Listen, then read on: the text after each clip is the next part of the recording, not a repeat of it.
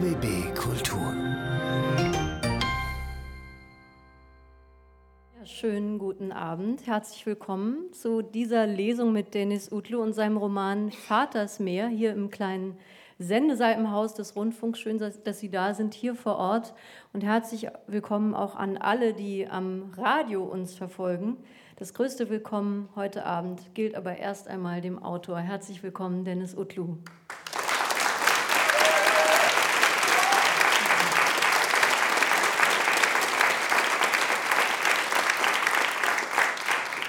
Ja, die nächsten anderthalb Stunden wird es um Dennis Utlus Roman Vaters Meer gehen. Das ist der Roman, den wir hier auf RBB Kultur seit Anfang Januar als Lesung senden. Heute Mittag wurde die 22. Folge zum ersten Mal ausgestrahlt. Und die Person, der Mann, dessen Stimme dieses, diesen Roman hier bei uns im Programm zum Klingen bringt, ist heute Abend auch hier. Der Schauspieler Mehmet Ateşçe. Auch an dich ein herzliches Willkommen. Schön, dass du da bist.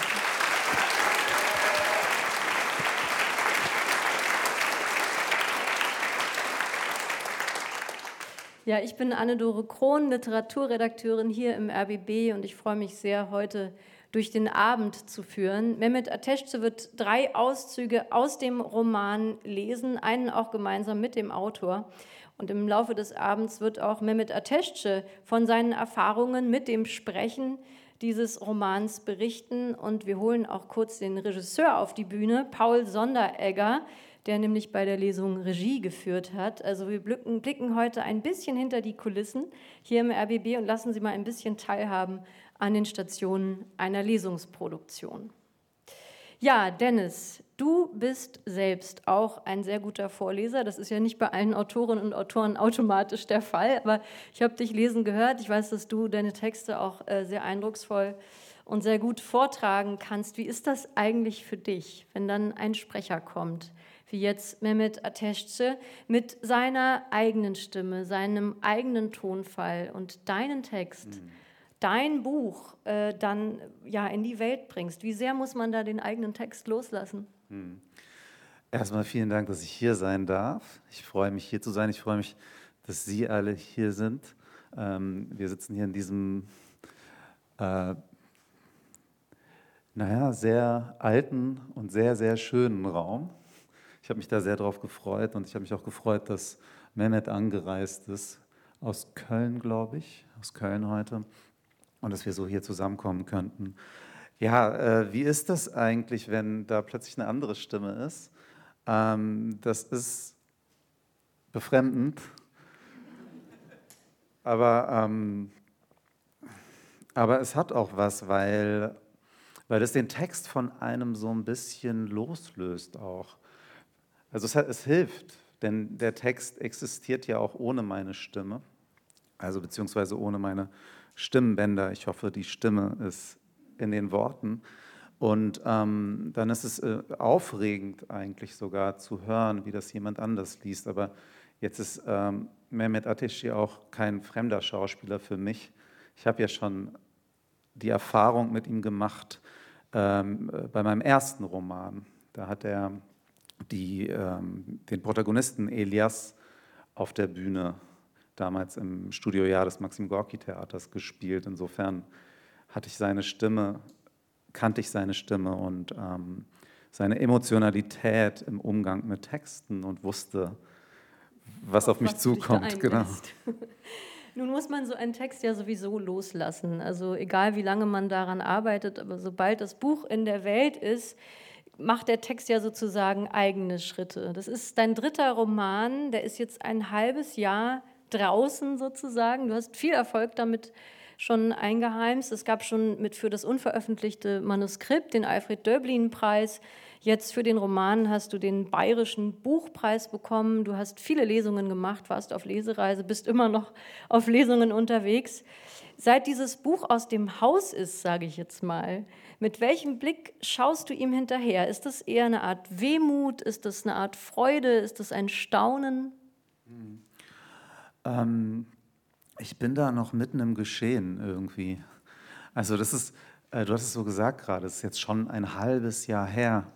Aber für mich ist das gar nichts, mich hat der Stoff hier so lange beschäftigt. Ähm, ich habe den so lange mit mir rumgetragen. Die ersten Notizen daraus sind ja, die ich gefunden habe auf meinem Computer, sind ja aus dem Jahr 2008. Also womöglich gibt es noch ältere. Das sind die, die ich gefunden habe. Und jetzt ist das seit einem halben Jahr, ist dieses Buch erschienen. Das ist noch ganz unwirklich für mich. Ähm, wehmütig war ich, als ich den Text abgegeben habe, weil ich wusste, dass ich mich jetzt in dieser Form nicht mehr da drin aufhalten kann. Das war für mich ähm, in manchen Phasen auch ein Zufluchtsort oder manche Teile dieses Textes nicht alle, einige Teile, einige Ebenen des Textes waren für mich ein Zufluchtsort und ich habe mich da gerne hinbegeben und habe dort gerne Zeit verbracht. Und als es hieß, ähm, diese Zeit ist jetzt abgelaufen, da bin ich in schiere Panik geraten. Ähm, aber noch ist es ganz frisch erschienen für mich, das Buch. Jetzt ist es auf jeden Fall da, hier steht es. Es ist ein sehr bemerkenswerter Roman, kraftvoll, poetisch, mitreißend eine Suchbewegung des Schreibens, des Erinnerns. Die Hauptfigur heißt Yunus. Als er 13 Jahre alt ist, erleidet der Vater zwei Schlaganfälle hintereinander und liegt in Folge zehn Jahre lang bis zu seinem Tod im sogenannten Locked-in-Syndrom gefangen. Die Kommunikation ist nur noch über die Augen möglich und dieses Leben des Vaters, Seki heißt er, im Roman wird in diesem Buch eben rekonstruiert. Die Lücken werden mit Leben gefüllt. Du hast ja eben schon gesagt, die erste Notiz ist aus dem Jahr 2008. Das finde ich jetzt interessant, weil dein Debüt ist 2014 erschienen, Die Ungehaltenen. Ist das eigentlich dein erster Roman? Ja, wenn du so willst, schon. Aber wenn wir so anfangen, dann gibt es natürlich noch ganz viele andere, die es, äh, oder Versuche zumindest, die es vorher gab. Also äh, der Versuch, ich weiß jetzt nicht, ob man das dann Roman nennen muss, aber der Versuch zumindest eine, etwas ähm, Narratives auf einer längeren Strecke zu machen, der geht auf die Teenage-Zeit zurück und da gibt es Entwürfe. Äh, manche Entwürfe haben es dann zu einer Erzählung geschafft oder ein Entwurf hat es zu einer Erzählung geschafft. Andere ähm, sind fragmentarisch geblieben. Und ähm, bei diesem Text ist es so, ich wusste, dass ich ihn schreiben möchte, bevor ich meinen ersten Roman geschrieben habe, das stimmt. Aber ähm, ich wusste auch, dass ich da noch nicht hin kann. Also sowohl aus emotionalen Gründen als auch aus handwerklichen Gründen. Ich war einfach noch nicht, mit meinem Schreiben noch nicht da, wo ich sein wollte, um diese Geschichte erzählen zu können. Und ähm, habe das deshalb bei diesen Notizen damals ähm, zunächst belassen und dann habe ich äh, irgendwann später weitere Notizen gemacht und äh, dann ist das unterbrochen worden für den ersten Roman, dann für den zweiten Roman. Aber man darf das nicht so denken, dass das, dass das sozusagen Pausen waren der Arbeit an diesem Roman. Die, die anderen beiden Romane, die stehen für sich und die haben auch ihre eigene Geschichte, die, die über sie hinausragt. Also gegen Morgen, mein zweiter Roman, der ist erschienen 2019 ich habe mit dem Studium abgeschlossen im Jahr 2008 und Überlegungen dazu, Notizen dazu gab es dann auch schon in der Studienzeit, also 2006, 2007 und sowas. Das heißt so, ich glaube, man kann das nicht so chronologisch ähm, chronologisch aufarbeiten, wie diese Texte entstehen. Sie entstehen nicht chronologisch. Ich schreibe ja auch gar nicht chronologisch meistens. Ja, auch dieser Roman ist mitnichten chronologisch geschrieben. Du machst kein Geheimnis daraus, dass es ähm, eine autobiografische Inspiration gibt. In vielen Interviews hast du immer wieder erzählt, dein eigener Vater hatte auch Schlaganfälle und war wie der Vater im Roman zehn Jahre in diesem Locked-in-Syndrom, bevor er starb. Es gibt also einen ganz autobiografischen Kern. Hast du denn den Eindruck im Vergleich zu den anderen beiden Büchern, die vorher erschienen sind, ähm, dass dieser Roman dann doch was autobiografischeres verhandelt als die beiden vorherigen und ist er deswegen vielleicht auch so lange gelegen, hat so lange gebraucht, bevor er wirklich als Buch erscheinen konnte? Mhm. Ähm, ja, das mit dieser autobiografischen Inspiration sage ich natürlich, weil ich gefragt werde und ich es nicht mag zu lügen. Ähm, aber im Grunde genommen ist es ja so, dass das auch für die anderen Bücher oder Texte in irgendeiner Art und Weise stimmt. Also kein Text von mir ist vollständig losgelöst von meiner eigenen Biografie. Irgendetwas, was ich erlebt habe, was mich bewegt hat, was zu einer Dringlichkeit geführt hat, nach einem Ausdruck zu suchen, hat dann auch zu diesen, zu diesen Texten, zu diesem, zu, zum jeweiligen Roman geführt. Und das war hier auch so. Das heißt, ähm, auch diese Frage nach äh, dem Persönlichen, also auch die anderen Romane sind in gewisser Weise sehr persönlich. Ähm, bei den Ungehaltenen war das äh, irgendwie besonders irritierend mit, mit dem äh, autobiografischen. Da wurde dann oft gedacht, ich käme aus Berlin, ich sei in Berlin geboren, der Sohn von Gastarbeitern, die nach Berlin gezogen sind und sowas. Und stimmt alles das, nicht. Das stimmt einfach alles nicht. Ähm, da hat man sozusagen den Protagonisten mit meiner Person manchmal äh, verwechselt. Als es dann adaptiert wurde für die Bühne, wurde ich ähm, damals noch auf Facebook angeschrieben und mir wurde gesagt, wie wunderbar ich auf der Bühne diesen Text gesprochen hätte. dann musste ich aber auf Mehmet Ateş verweisen und dann gab es auch gar keine weitere Antwort mehr. Ähm, ähm, trotzdem möchte ich noch eine Sache hinzufügen. Eine Sache ist schon anders bei diesem Roman im Vergleich zu den anderen beiden, auch wenn die anderen beide, beiden persönlich sind und äh, biografische Bezüge haben. Hier versuche ich im Text ähm, mit, der, mit dem Prozess der Fiktionalisierung umzugehen. Also mit der Frage, wie entsteht eigentlich eine Geschichte? Was ist eine Erzählung? Wann fange ich an, mir eine Geschichte auszudenken? Das heißt, dieser Prozess von der Auseinandersetzung mit etwas, was im Leben passiert, hin zu einer Geschichte, die erzählt werden kann, ist bereits Teil dieses Romans. Und das ist schon anders als bei den anderen beiden Romanen. Aber ich meine das nicht ähm, autofiktional in dem Sinne, dass man nachlesen kann, wie der Autor da sitzt und sich überlegt, was für eine Geschichte er erzählen kann. Das passiert hier eben nicht. Äh, was hier aber schon passiert ist, dass der Yunus, den du erwähnt hast, ähm, sich nicht ähm, sich an seinen Vater erinnern möchte, aber nicht die Möglichkeit hat, äh, ihn zu befragen. Der ist tot, der ist seit zehn Jahren tot. Und ähm, er stellt irgendwann fest, dass die Antworten, die er von anderen Menschen bekommt, die ihn vielleicht mal gekannt haben, unbefriedigend sind für ihn. Das, was andere über einen erzählen, erzählt oft mehr über die Personen, die erzählen, als über die, die erzählt werden soll. Das habe ich extra gemacht. Nochmal zum Mitschreiben.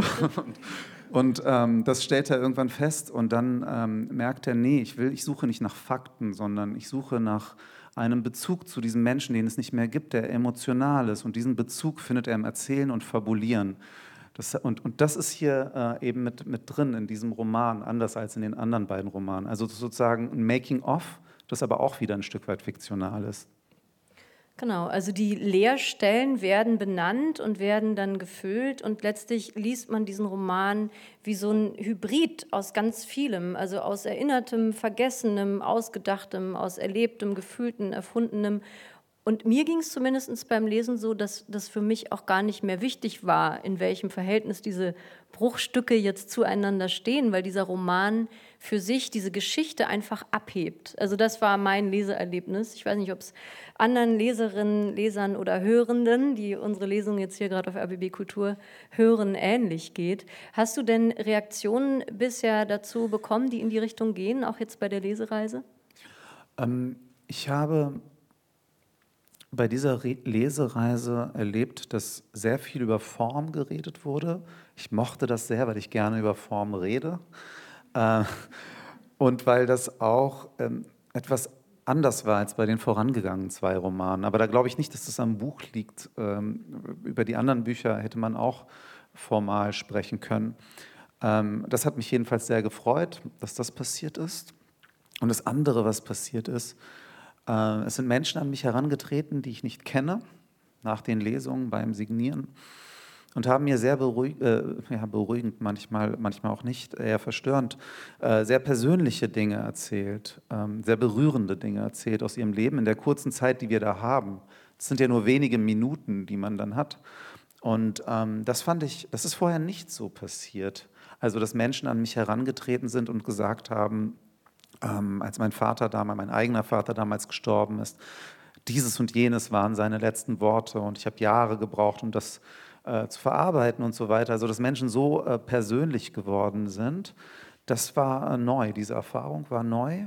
Und was ich auch gehört habe, was mir gesagt wurde, ähm, ist, dass die Auseinandersetzung mit der eigenen Vergangenheit, der eigenen Geschichte und den eigenen Eltern ähm, und den Bildern der eigenen äh, Geschichte und der eigenen Eltern im Gedächtnis, dass das ähm, ein Stück weit beeinflusst worden ist von dem Text. Und das fand ich wahnsinnig schön. Das hat mich, das hat, hat mich irgendwie sehr gefreut, weil das dann so eine ähm, reziproke Bewegung ist. Also nicht nur die Geschichte wird aufgenommen, konsumiert, sondern die Geschichte hört auch zu. Und das ja. fand ich schön. Ja, und die tritt auch ganz viel los. Also das äh, ging mir beim Lesen ähnlich, dass ich einerseits sehr gut mitgehen konnte mit diesem Yunus, mit seiner Geschichte, mit seiner Suche, mit seiner Suche nach seiner Herkunft. Das ist auch gleichzeitig ein Coming-of-Age-Roman, der wächst auf, findet seine eigene Stimme, seinen eigenen Weg. Und gleichzeitig hat dein Roman auch ganz viel angestoßen, nämlich auch bei mir ein Nachdenken über die eigene Familie, über das eigene Verhältnis zu den Eltern und so weiter. Aufgefallen ist mir aber doch, dass es eine Ich- Figur gibt, einen Ich-Erzähler. Das ist natürlich immer eine Entscheidung. Also wenn man einen Roman schreibt und ich schreibt, dann passiert das ja nicht einfach so, sondern ich unterstelle dir jetzt einfach mal, dass das bei dir eine sehr bewusste Entscheidung war, ich zu sagen. Ähm, Autoren sind natürlich klar im Vorteil. Wenn sie ich schreiben, dann weiß ja jeder, dass nicht das Ich des Autors gemeint ist. Also so im Sinne von Max Frisch, ich probiere Geschichten an wie Kleider. Aber was hat dich da tatsächlich dazu bewogen, ich zu schreiben und nicht er? Du hättest ja auch die dritte Person Singular wählen können. Ja, dann hätte ich die Schwierigkeit gehabt, ähm, dass ich ähm, dann sozusagen einen Erzähler zweiten Grades noch gehabt hätte. Also dann wäre der, ähm, wäre dieser Er ähm, würde dann nachdenken über einen anderen und ähm, ich hatte das Gefühl, dass ich das auch auf der Ebene der Perspektive trennen muss. Also Yunus von Seki, den Sohn, den, der die Geschichten erzählt von seinem Vater und nicht beide sozusagen personal zu erzählen. Und dann ähm, ist, ist dieses Suchen im eigenen Gedächtnis, in den eigenen Erinnerungen nach der Geschichte des Vaters, das ist ja schon etwas, was ich aus meinem Leben kenne. Und diese Erfahrung wollte ich meinem Protagonist, oder der Protagonist ist es ja eigentlich nicht, meinem Erzähler ähm, mitgeben. Und da hat es für mich ähm, überhaupt gar keinen Sinn ergeben, das Personal zu erzählen. Da wollte ich direkt, äh, ich, ich wollte diese Überschneidung. Es gibt ja auch in der Sprache eigentlich immer in fast jedem Text die an der einen oder anderen Stelle die Überschneidung zwischen der Autorenstimme, also der Stimme von in diesem Fall Dennis Utlu, und ähm, der Stimme der Figur. Und damit wollte ich ein bisschen spielen. Und das, das ging, indem ich gesagt habe, ich, Yunus, erzähle jetzt die Geschichte äh, meines Vaters Seki, die ich nicht kenne. Einer meiner Lieblingssätze von einer Autorin, die ich auch sehr schätze, Julia Schoch, der wirklich endlich mal aufräumt mit allen Mythen über Ich-Figuren in Romanen. Äh, der geht so, ich war entzückt über den Umstand, eine Figur mit einem Namen erfunden zu haben. Dieser Name lautete Ich. Und diesen Satz finde ich ganz wunderbar, weil natürlich ganz oft dieser Fehler, sage ich jetzt mal, passiert, dass man das einfach ähm, gleichsetzt. Wir hatten bei uns im Programm sehr viele Stimmen jetzt zu Denis Utos Roman. Also nicht nur die von Mehmet Ateşçe, sondern eben auch andere ähm, Autorinnen und Autoren, die sich zum Roman geäußert haben, zum Beispiel Ilia Trojanow oder Sascha Mariana Salzmann, eine langjährige Weggefährtin auch von dir, mit der hast du vor vielen Jahren die Zeitschrift Freitext äh, gegründet. Ihr könnt euch aus dem Gorki. Und die sprach hier bei uns im RBB davon, dass sie das Gefühl hat, du habest dich mit diesem Roman herangerobbt an ein Thema, das in dir glüht. Und es gehe da um die Frage, wie kommt man an dieses Thema ran, also generell in der Kunst, ohne sich daran zu verbrennen. Das fand ich eine wunderbare Formulierung. Kannst du da mitgehen? Also würdest du dem zustimmen, dass das jetzt wirklich so ein Glutkernthema für dich in Buchform ist? Ähm, ich, ich, kenne Sascha übrigens aus Schulzeiten. Ah, noch viel länger. Ja, ja, wir waren ähm, beide zusammen äh, ein bisschen versetzt äh, auf einer Schule, auf einem Gymnasium in Hannover ähm, und zeitversetzt auch in derselben Theater AG, aber nie zusammen in derselben Theater AG. Ähm, ich, ich weiß ehrlich gesagt nicht, ob es so ganz geht, ohne sich zu verbrennen. Also ich kann nicht, zumindest nicht bestätigen, dass es mir so ganz gelungen ist. Ähm, ich glaube schon, dass es etwas, also dass es, dass es eigentlich bei jedem Versuch, ein, eine Geschichte zu erzählen oder auch ein, ein, eine Form zu finden für etwas, was einen bewegt oder was mich bewegt, dass es da immer darum geht, an diesen Kern heranzukommen, so nah wie möglich. Ähm, und das war bei den anderen beiden Romanen und auch bei den gescheiterten Romanversuchen war das, äh, war das auch so. Und hier ist es aber so, dass es sehr lange gereift ist und dass ich mir ähm, äh, aus bestimmten Gründen Zeit gelassen habe, also auch aus formalen Gründen, zum Beispiel diese ähm, Frage der, ähm, also diese, dieses Fragmentierte des, des Erinnerns. Niemand erinnert sich ja wirklich chronologisch. Es kommen, äh, es kommen Erinnerungen, dann verschwinden sie wieder. Manchmal kann man sie zeitlich gar nicht einordnen. Das ist so seltsam assoziativ. Ähm, und dann äh, versucht man eine Struktur dahinter zu finden. Ja, warum kommen jetzt diese Assoziationen? Was erzählt mir das und so weiter? Und ähm, dieses Fragmentarische wollte ich gerne, damit wollte ich gerne arbeiten. Aber gleichzeitig war mir diese Erzähltradition des Vaters so wichtig. Also dieses äh, orale Erzählen, wenn jemand erzählt und man kann ihm nicht, man kann nicht aufhören zuzuhören und man möchte jetzt noch mehr hören und, und, und kann gar nicht ähm, sozusagen von der Geschichte lassen. Und ich wollte irgendwie beides in irgendeiner Art und Weise verbinden. Ich weiß nicht, ob mir das auch nur im entferntesten gelungen ist, aber ich wusste, ähm, dass ich ähm, an verschiedenen Stellen diese Techniken ausprobieren musste, bis ich bis ich sie hier zusammenführen kann. Das heißt, und in der Zeit ist, ist eben viel Zeit vergangen und dadurch konnte ich mich auch emotional dann ähm, mit was, was nicht eben nicht formal ist, sondern ganz, ganz persönlich, nämlich mit der eigenen Trauer um meinen eigenen leiblichen Vater auseinandersetzen. Die Zeit habe ich sozusagen aus formalen Gründen, wenn man so will, habe ich diese Zeit geschenkt bekommen. Und dadurch bin ich in diesem Trauerprozess, glaube ich, ähm, im Text sehr weit gekommen. Und vielleicht meint das Sascha damit. Ähm, aber ich glaube, das gilt eigentlich für alle Texte. Für, also zumindest für alle Texte, die eine Dringlichkeit hatten und äh, bei denen dann dafür, für diese Dringlichkeit nach einem Ausdruck gesucht worden ist. Man hat bei diesem Buch das Gefühl, dass du irgendwann diese Unzulänglichkeit der Erinnerung richtiggehend umarmst. Also es ist ganz charmant. Auch an vielen Stellen wird das eben direkt benannt. Dann wird gesagt, ich erinnere mich spiegelverkehrt an diese Szene. Die muss eigentlich andersrum gewesen sein. Oder das passt zeitlich überhaupt nicht zusammen, weil irgendwas eigentlich viel später stattgefunden hat. War das für dich so eine Art Entfesselung? Gab es so einen Moment, in dem du gedacht hast, ja, es ist eh total der schwankende Boden, jede Erinnerung ist automatisch Fiktion und ab da konnte dieser Roman dann starten und so abheben, wie er es jetzt getan hat? Ähm, ich habe immer eine Liebe für die Dinge gehabt, die nicht stimmen, aber die wahr sind oder in denen irgendwas Wahres steckt. Ähm, das, äh, das, also, das, das ist ja auch beim Lesen so schön. Also etwas zu lesen, eine Geschichte zu lesen und ich weiß ziemlich sicher, das ist dann ähm, Max Frisch in der Form nicht so passiert, aber irgendwas hat er erfahren, das ihn dazu verleitet hat, diese Geschichte zu schreiben. Also dieses, ähm, was nicht stimmt, aber da steckt was Wahres drin, das, das liebe ich. Ähm, ich muss sagen, dass es hier schon eher zur Verzweiflung geführt hat, erst einmal. Also diese irgendwann festzustellen, es geht halt einfach nicht. Es ist halt einfach nicht möglich, ein, ein wirklich präzises ähm, ja nahezu objektives Erinnern herzustellen. Es, ist, es wird halt einfach nicht funktionieren.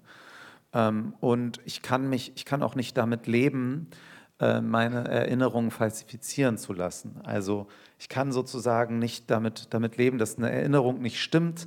Also zum Beispiel ähm, ist der Vater hat der Vater äh, den Sohn in der Schule besucht auf dem Gymnasium, aber die Erinnerung sagt, nein, das hat er nicht gemacht und das war schmerzhaft, dass er das nicht machen konnte. Ich kann das dann nicht so, ich konnte dann nicht erlauben zu sagen, ah, okay, die Erinnerung war falsch. Der Vater war ja in der Schule und jetzt muss es nicht mehr irgendwie äh, wehtun, die Traurigkeit ist, ist weg. So hat das für mich nicht funktioniert. Ich musste ein System finden, um die Traurigkeit, die dort ausgelöst wird, oder manchmal auch die Freude und den Witz, der da ausgelöst wird, einzuordnen in der Geschichte. Aber bis ich so weit gekommen bin, war ich, bin ich wahnsinnig geworden daran. Ich habe hunderte Seiten geschrieben, es hat Jahre gedauert und irgendwann musste ich feststellen, es funktioniert nicht. Ähm, und ich habe gedacht, das Projekt ist gescheitert und war dann erstmal, ähm, ja, ich hatte das Gefühl, es nicht geschafft zu haben und war traurig und äh, musste erstmal Abstand nehmen von dieser Arbeit. Als, es dann, ähm, als ich dann irgendwann gemerkt habe, das macht mir eigentlich Spaß, da steckt eigentlich die Musik drin und dem kann ich nachgehen, da war es tatsächlich befreiend. Und dann habe ich das gefeiert und dann ähm, waren das vielleicht auch gerade die Momente, also da bin ich dann immer tiefer reingegangen ins Erzählen selbst und das waren dann vielleicht die Momente, von denen ich mich auch so schwer lösen konnte. Ich dachte, ach, warum muss ich jetzt das Buch abgeben? Äh, ich will doch viel lieber hier weiter erzählen und in dieser Geschichte mich aufhalten. Einblicke in die Schreibwerkstatt von Dennis Utlu, Vaters Meer, jetzt ist es da. Und wir hören auch gleich die erste Lesung von Mehmet Ateşçe. Eine Frage vorher noch an dich. Äh, Im ersten Textauszug geht es um den ersten und den zweiten Fall des Vaters. Er hat äh, zwei ähm, Schlaganfälle und dieses Wort ist sehr besonders. Vaters erstes und zweites Fallen. Also wie überhaupt das ganze Buch sehr sprachmächtig ist und sehr sprachsensibel, ist auch dieses Wort, dieses Verb natürlich sehr bewusst gesetzt. Ein gefallener Soldat, denkt man, oder ein gefallener Engel, ein buchstäbliches Kippen in die Horizontale. Was schwang da alles mit? Wie hast du zu diesem Wort gefunden? Ähm, ja, die Frage ist jetzt gar nicht so klein. Ähm. Mist. Schwang da auch Verzweiflung mit? Nein, das ähm, äh, Motiv des Fallens ist einfach eins, das mich schon lange beschäftigt. Das äh, ist tatsächlich auch etwas, was sich durch alle Bücher durchzieht. Also die Ungehaltenen sind ja nicht nur ungehalten, weil sie wütend sind, sondern weil sie nicht gehalten werden und also folglich fallen können. Ähm, es spielt dann im Text auch eine Rolle, das Fallen, der freie Fall. Ähm, in, äh, gegen Morgen spielt dieses Gefühl des Horror-Vakui, vor der Leere stehen, wie damit umgehen, in die Sinnlosigkeit fallen und so weiter, eine Rolle. Und ähm, hier ist tatsächlich dann äh, ganz unmetaphorisch auch der Schlaganfall selbst und der Vater fällt dann ja auch hin auf den Boden. Ähm, das heißt, es hat, es hat sozusagen diese, diese nicht metaphorische Ebene, die ich auch nicht mystifizieren wollte. Also an, de, an diesen Stellen habe ich versucht, ähm, das so wenig ähm, literarisch oder metaph äh, naja, metaphorisch wie möglich zu haben. Ähm, und dann ähm, ist es aber so, dass natürlich so ein Motiv äh, sich einen eigenen Raum schafft im Text. Und dem bin ich, dem bin ich nachgegangen. Und deshalb wurde dieses Fallen und der Fall und das Fallen ähm, hat dann ähm, für, für den ganzen Text ähm, eine, eine Bedeutung bekommen, die über diesen Schlaganfall weit hinausgeht natürlich. Da war dann wieder dieses, äh, diese Einsamkeit des Vaters imaginiert vom Sohn, eine Einsamkeit in den 70er Jahren des Vaters, alleine in Hannover verlassen äh, von seiner Familie. Und ähm, das Gefühl des Fallens in diese Einsamkeit war dann wieder mit drin. Es war ähm, für mich im Schreiben der Versuch mit drin zu, äh, zu verstehen, was heißt es eigentlich nicht nur für diesen Menschen, der, der diesen Schlaganfall erleidet, sondern für die ganze Familie und die Beziehungen.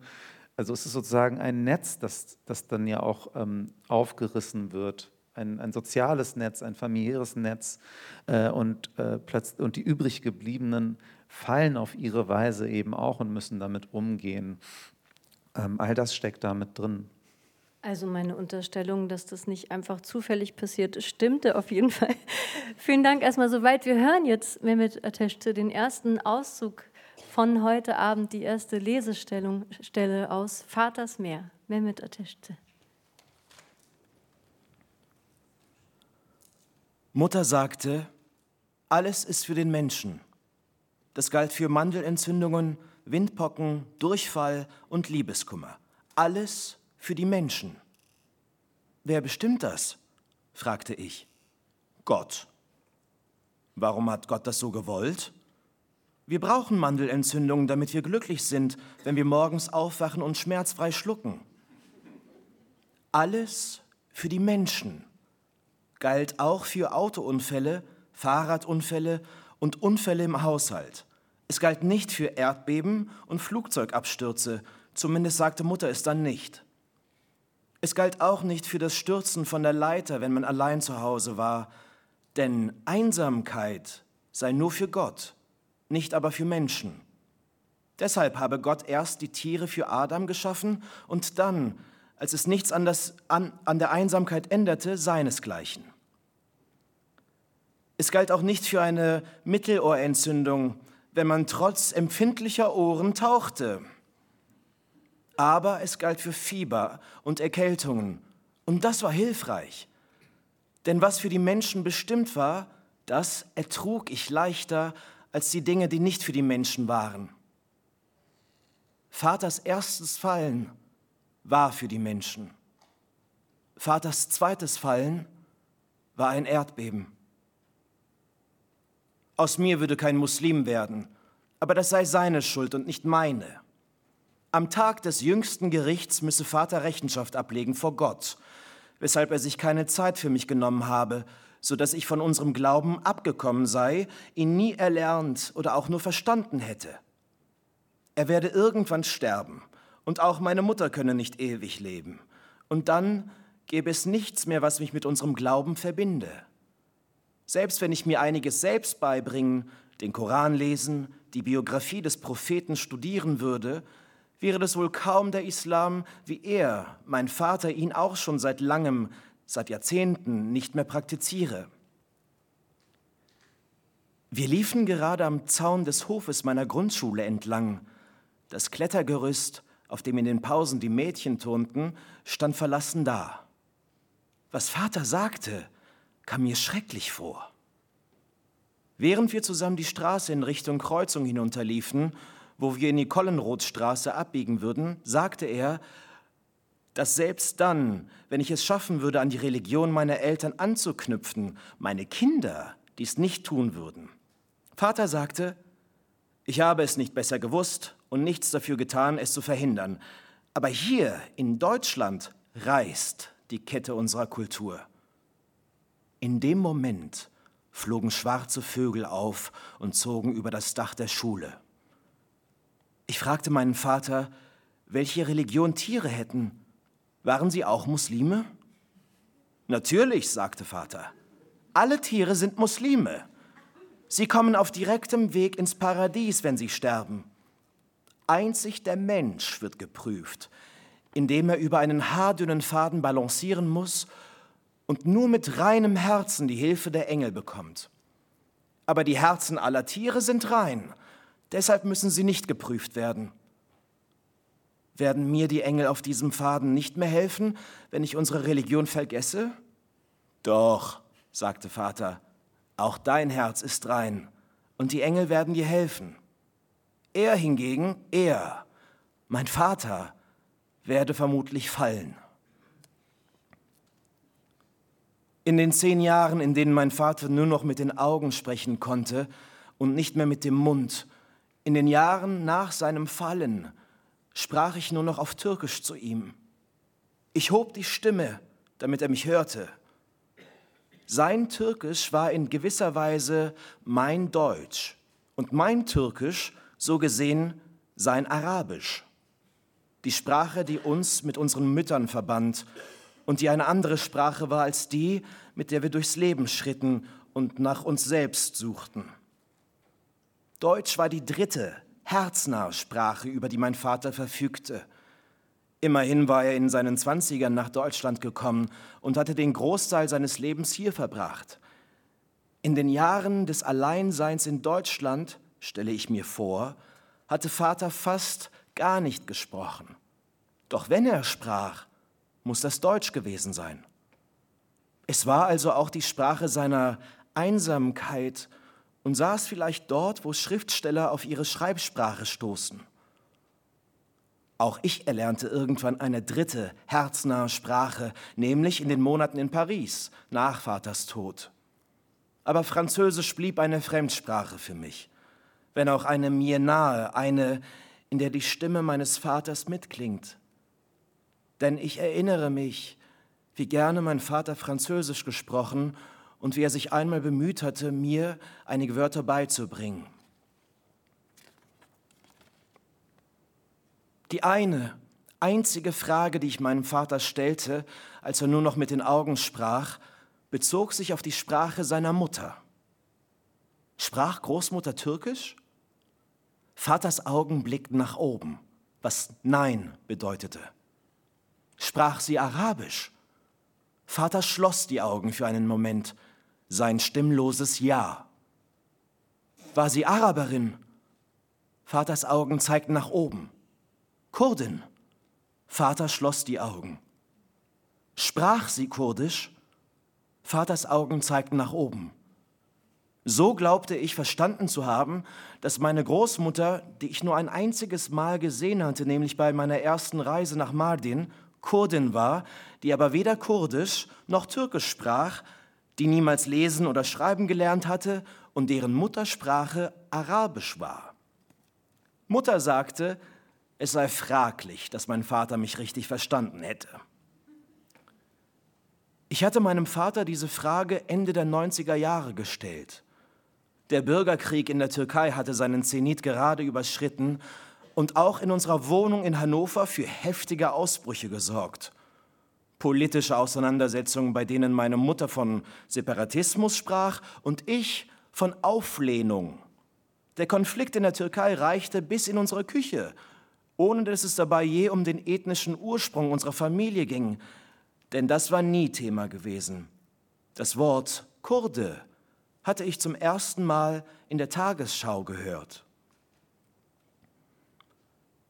In dem Sommer, in dem mein Vater zweimal fiel, lernte ich Gitarre spielen. Auch vorher hatte es Versuche gegeben.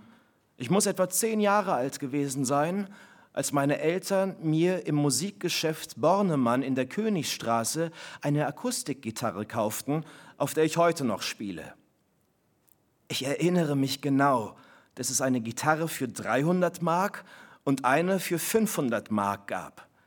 Der Verkäufer sagte, man müsse spüren, welche Gitarre zu einem gehöre. Und ich bildete mir eine tiefe Verbindung zu einer 500 Mark Gitarre ein. Mein Vater, der niemals auch nur einen Pfennig zu viel ausgab, dessen deutsche Lieblingsredewendung lautete, wer den Pfennig nicht ehrt, ist des Talers nicht wert, atmete tief ein und zählte die fünf Scheine auf den Tresen des aus seiner Sicht gewieft, aus meiner Sicht wohlwollend lächelnden Verkäufers. So standen meine Eltern zwischen lauter Musikinstrumenten, wie in einem Garten und schauten sich um, als wären Pflanzen gewachsen, die sie nicht kannten, aber über die sie sich verhalten freuten. Ich fühlte mich dort wohler als in einem Spielzeuggeschäft und wäre am liebsten geblieben. Nur die Fähigkeit, all diese Instrumente zu spielen, fehlte mir noch. Eigentlich kann ich mich gar nicht genau erinnern, ob mein Vater wirklich tief einatmete angesichts der fünf statt drei Scheine. Es könnte sein, dass er an jenem Tag in diesem Musikgarten voller Liebe und Freude 500 Mark zahlte und auch keine Scheu vor 1000 gehabt hatte. Er sagte mir, dass er es bereue, niemals ein Instrument gelernt zu haben. Ein Musikinstrument sei etwas, was einen ein Leben lang begleite. Ein paar Jahre Unterricht oder ein wenig Mühe, sich selbst ein paar Töne beizubringen, und schon begleite einen die Musik ein ganzes Leben, 60, 70, 80 Jahre lang. Ich stellte mir Musik als eine Gefährtin vor, die einem nicht von der Seite weicht, wenn man sie einmal verstanden hat. Eine Sprache, ein Mensch, sagte Vater ein Instrument ein Freund. Bevor mein Vater fiel, lernte ich zwei Lieder auf der Gitarre. Letztlich nur eines, denn das erste war lediglich die Blueskadenz, die sich auf leeren Seiten spielen lässt. Das zweite und also im Grunde einzige Lied war When the Saints Go Marching In. Mein Vater liebte es. Entweder das Lied oder mein Spiel, genau erfuhr ich das nie. Ich vermute beides, denn mein Versuch, der Mond ist aufgegangen zu lernen, ließ ihn kalt. Andererseits liebte er es, auch wenn ich sanft alle Seiten nacheinander anschlug und sie klingen ließ. Ich fühlte mich von ihm verhöhnt, als täuschte er nur Gefallen vor, denn die Saiten eines Instruments anzuschlagen und tönen zu lassen, war aus meiner Sicht weder Leistung noch Ausdruck von Talent. Heute denke ich, dass diese Lieder und die leeren Saiten, die ich für Vater anschlug, so gut wie die einzige und seltene Form von Musik waren, die es bei uns zu Hause gab. Meine leeren Seiten und die Musikauswahl der Sendung Köln Radioso. Aber wenn es so beruhigend war für Vater, ihm so gefiel, die leeren Seiten einer Gitarre zu hören, weshalb legte er dann niemals eine Schallplatte auf oder nahm das fernsehgroße Tonbandgerät in Betrieb? Weshalb drückte er nie auf die Play-Taste des Kassettenrekorders? Weshalb hörte ich meine Mutter allenfalls in den Sommermonaten in der Türkei singen? Mit der Gitarre, die meine Eltern mir in, meinem, in dem kleinen Musikgeschäft in der Königstraße kauften, kam ein Musikinstrument in ein Haus ganz ohne Musik, fast ohne Klang. Vielleicht war meine Mutter viele oder gar nicht so viele, nämlich nur zwölf Jahre vorher, so in dieses Haus gekommen, wie diese Gitarre, die ich an ihrem ersten Tag in unserer Wohnung versehentlich gegen den Türrahmen schlug und so ihren Lack beschädigte. Zwei kleine rundliche Sprünge, einer etwas größer als der andere wie ein Planet und sein Mond. Erst viele Jahre später, nur drei, aber für mich fühlt es sich an wie eine Ewigkeit, also gefühlt ein halbes Leben später, wurde das Instrument zu meinem Freund, zu einem verdinglichten Teil meiner Seele. Es war Sommer, es roch nach Meer. An den Abenden flanierten Jugendliche mit unstillbarem Begehren am Strand. Ich war 13 Jahre alt. Mein Vater fiel. Ich lernte auf der Dachterrasse eines Cafés, das Regencafé hieß, von Fremden das Gitarre spielen.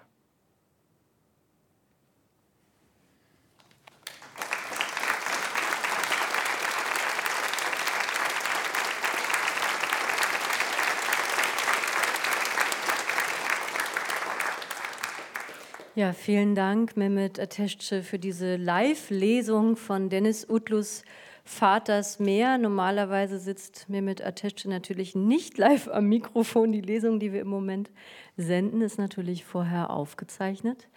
Ich möchte die Gelegenheit gerne ergreifen, Mehmet, um dich ein bisschen nach deinen Erfahrungen zu fragen. Du hast ja viel Erfahrung als Schaus Schauspieler, bist unter anderem Ensemblemitglied am Wiener Burgtheater und in Hamburg am Deutschen Schauspielhaus, in Berlin bist du zum Beispiel im Gorki zu sehen. Wie ist es aber für dich, wenn du eine Lesung einliest, im Unterschied zur Bühne? Weil jetzt konnten wir, die wir hier vor Ort sitzen, deine Gestik sehen. Die, die zuhören, können aber das nicht sehen. Das ist dann eine Gestik, die man hören muss. Verändert das was für dich? Ja, also ich, ich bin es wirklich nicht gewohnt, nur, nur, dass man mich hört und ähm, bin auch ein bisschen zusammengeschreckt, als ich diese Anfrage bekam, obwohl ich mich auch sehr gefreut habe. Aber ähm, ja, es war, es war eine sehr besondere, sehr fremde, sehr neue Erfahrung für mich, ähm, nur lediglich mit der Stimme zu arbeiten und ähm, eben nicht den Körper zeigen zu können, sondern alles nur über das Hören äh, weiterzureichen. Hast du dich viel bewegt beim Sprechen? Gestikulierst du dann viel oder warst du eher still und ruhig am Mikrofon? Also ich, Man sagt mir nach, ich würde sehr viel fuchteln, grundsätzlich. Aber im Studio ähm, habe ich mich zusammengerissen, weil ein sehr hochsensibles Mikrofon vor mir war und die ganze Atmosphäre nicht einlied zum Herumfuchteln und ich wirklich konzentriert sein musste und manchmal sogar auf meinen Händen saß, um mich nicht zu verlesen und an dem Gedanken zu bleiben. Wir fragen gleich nochmal den Regisseur, ob das stimmt. Aber ähm, was mich auch noch interessiert, als du diese Anfrage bekommen hast, wir haben ja vorhin schon von Dennis gehört, ähm, du hast schon einen Roman von ihm, den ersten, auf die Bühne gebracht, aber jetzt eben diese Anfrage mit diesem dritten Roman, Du hast gesagt, du bist erstmal zurückgeschreckt, aber dann hast du ihn ja erstmal gelesen. Wie war das denn? Dieses, das ist ja das Erste wahrscheinlich, dass man den Roman nimmt und erstmal liest und sich dann überlegt, ob man das überhaupt einlesen möchte und kann. Wie hast du das Lesen dieses Romans erlebt? Wie war der für dich? Also da Dennis und ich, wie er schon vorhin gesagt hat, uns ähm, länger kennen, war das nicht so, wie man es sich vorstellen würde, dass es passieren würde, eine Anfrage zu bekommen, sondern er schrieb mir, ich habe deine Nummer dem RBB gegeben und ich schrieb ja. Und dann bekam ich einen Anruf und äh, hörte, ja, ähm, der neue Roman äh, von Denis. Ähm, und ich habe gar nicht weiter, meinte ich, ja klar. Also ein Grundvertrauen erstmal, weil ich ja seine vorherige Arbeit kannte und sehr ähm, sie sehr nah empfinde und mag und ihn auch, aber das interessiert jetzt hier niemanden. Ähm, Doch.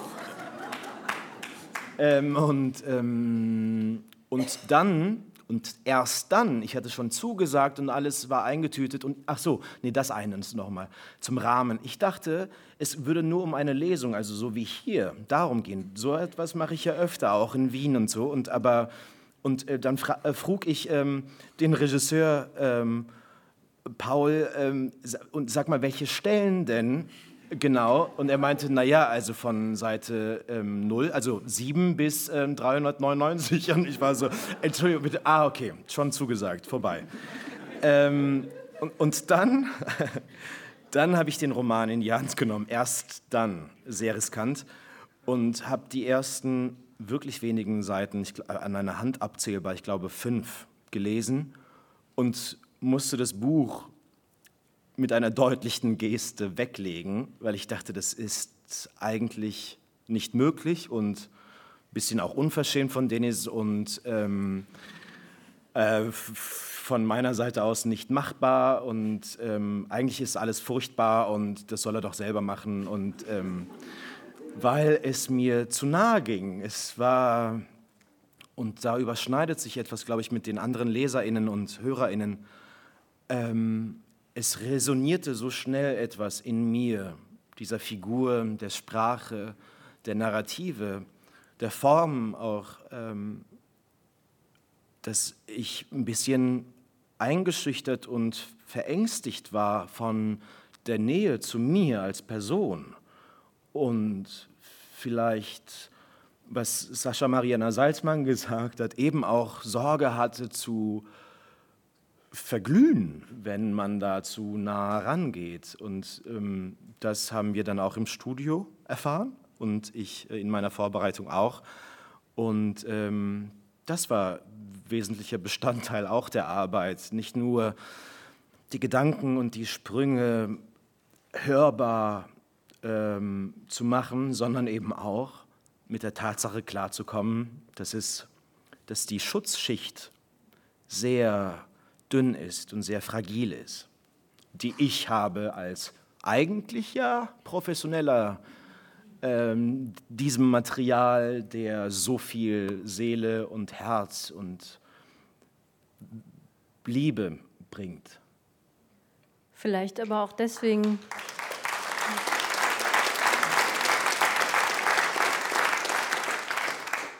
Vielleicht aber auch deswegen ist dieses Ergebnis auch so ergreifend. Also ich habe selten eine Lesung so eintauchend gehört. Ich, ich meine, man hört das, dass äh, du so davon ergriffen warst. Ich würde sagen, wir holen jetzt mal Paul Sonderegger auf die Bühne, den Mann, der nämlich die Regie geführt hat. Herzlich willkommen, Paul.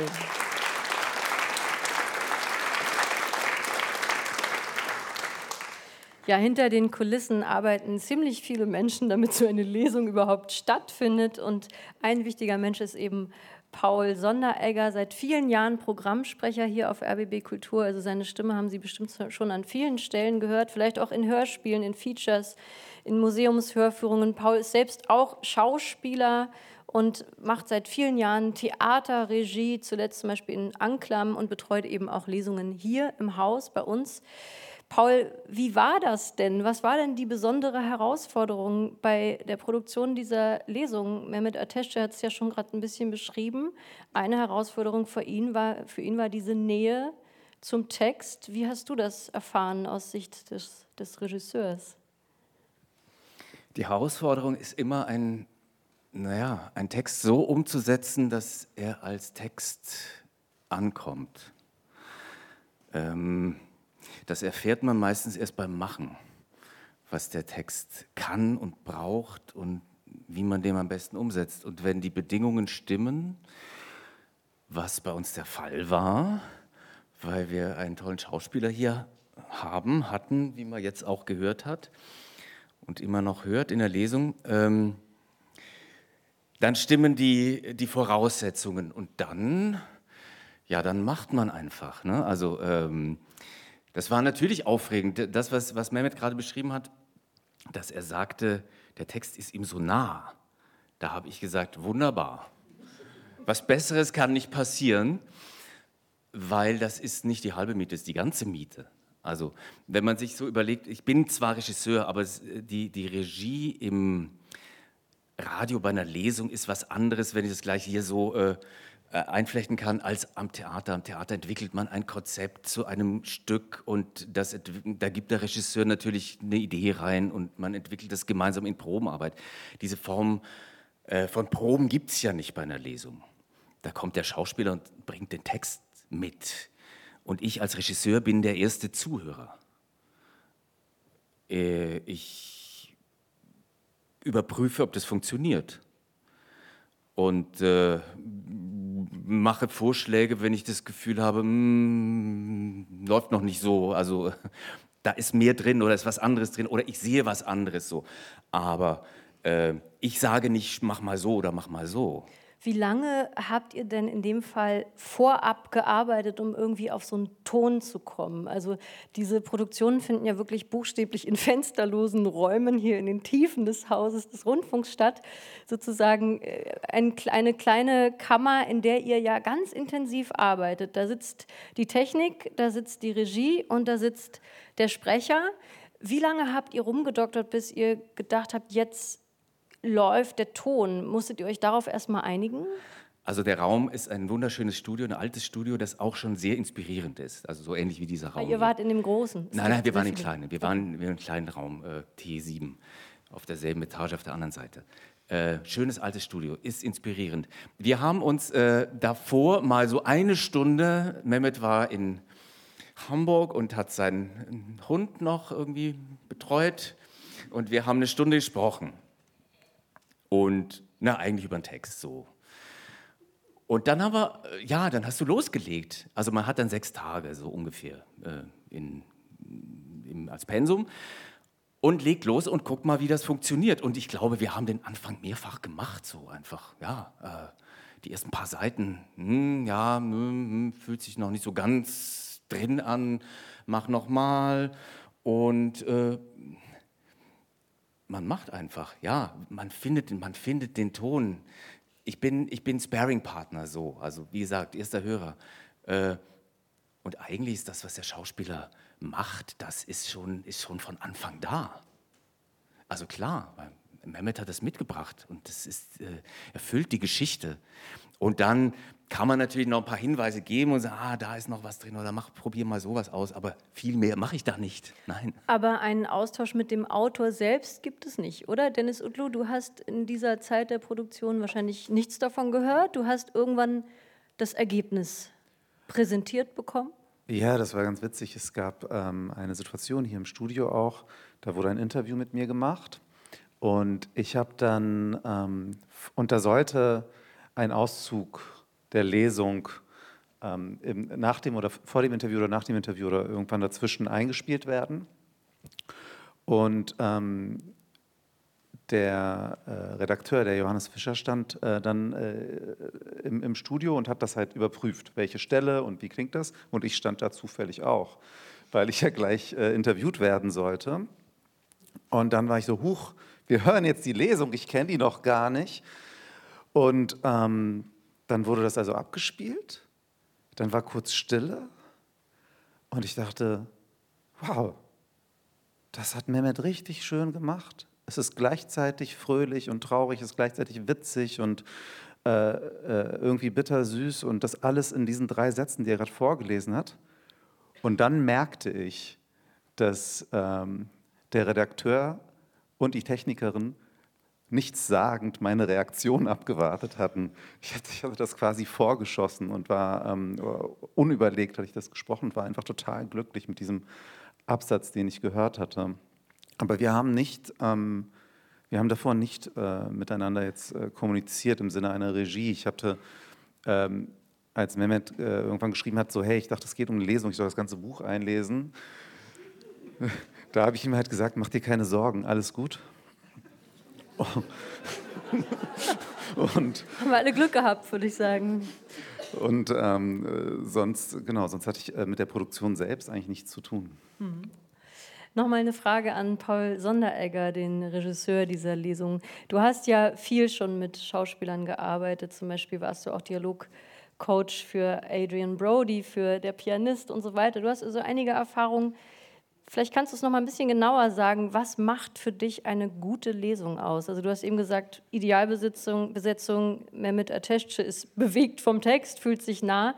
Aber was ist es für dich, was wirklich eine Lesung zu einer sehr guten Lesung macht? Was ich mir total wünschen würde, ist, wenn wir das, was wir jetzt gerade gemacht haben, nämlich Lesung mit Publikum, hier öfter machen könnten, dann merkt man auch die Reaktionen. Da entsteht, da entsteht der Text im Raum. Da brauchen wir gar keine Bühne, die ist da.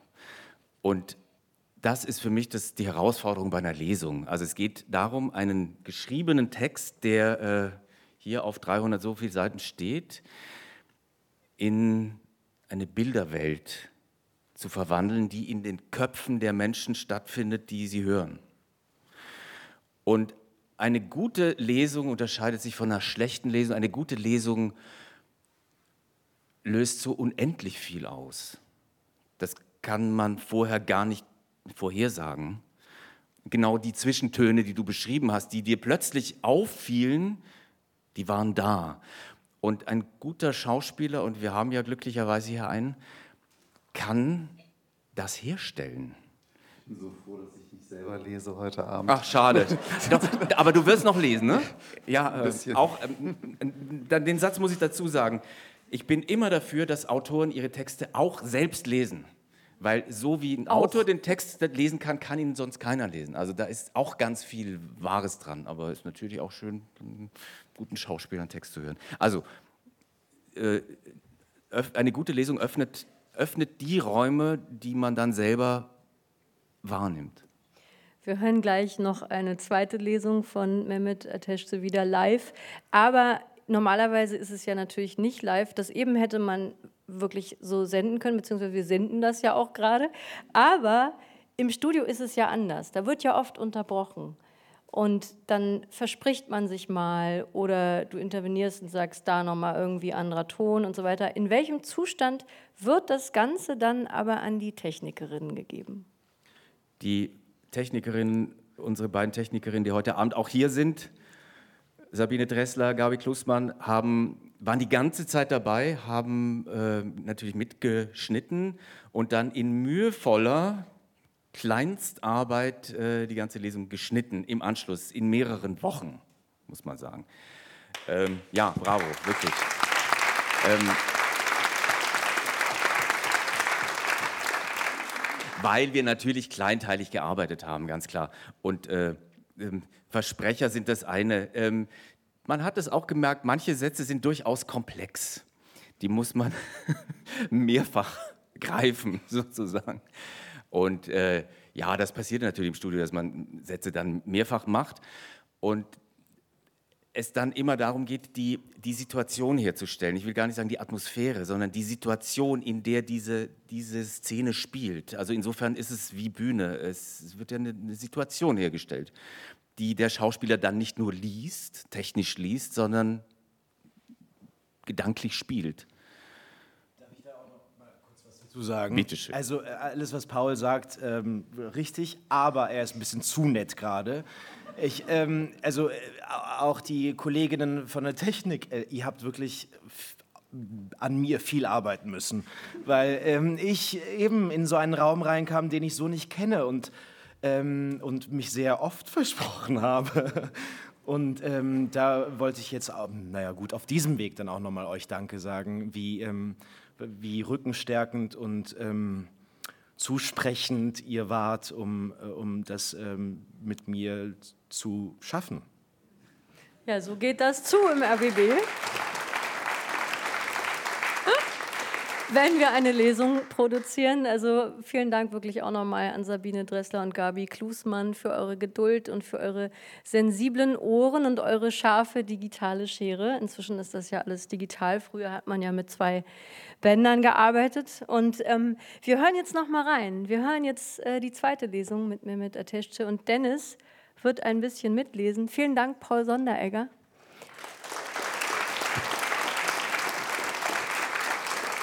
Und ähm, ja, ihr lest jetzt streckenweise zu zweit.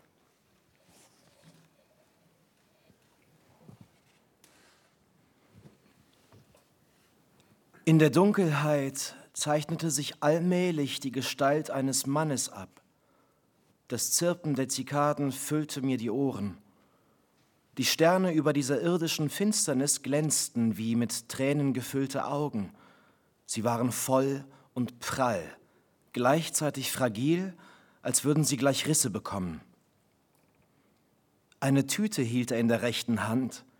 Wie ein großer Tropfen zog sie nach unten und berührte fast den Boden. Auch im linken Arm trug er etwas. Er zog das rechte Bein nach. Kein Hinken, ein Gehen in der Nacht.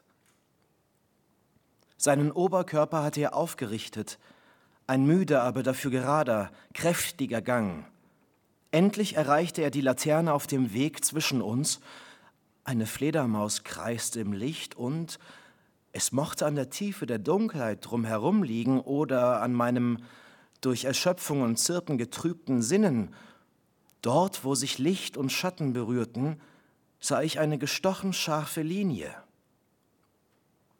Erst traten die Beine des Mannes in den Lichtkegel, daneben zog sich eine weiße, dünne Plastiktüte mit dem Gewicht einer Melone tief zum Boden. Dann sah ich den Oberkörper mit einer weiteren Melone im linken Arm. Ich erkannte mit stockendem Atem in dieser Nacht voller Gefahren und Erlösung, mit weinendem Himmel, die weite Stirn, die kräftige Nase und den strengen Mund sowie die Augen, die so viel gesehen hatten, dass sie mir oft unerreichbar schienen und dennoch herznah blieben.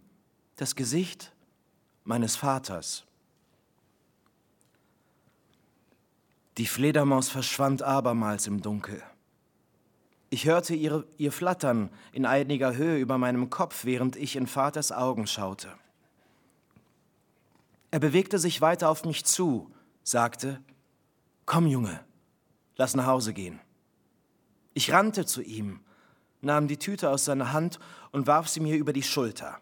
So gingen wir langsam mit gleichmäßigen Schritten an den Jungs vorbei, die auf der Kante des Plateaus vor dem Haus saßen und uns anstarrten. Wir bogen ab auf den Pfad zwischen unserem Haus und dem Gebäude des Nachbarn. Ich hatte Angst vor diesem schmalen Weg, weil er dunkel war und im Garten so nah, dass, dass ich nicht erahnen ließ, ob dort Straßenköter oder Schlangen, äh, Schlangen lauerten. Mein Vater lief bedenkenlos voran.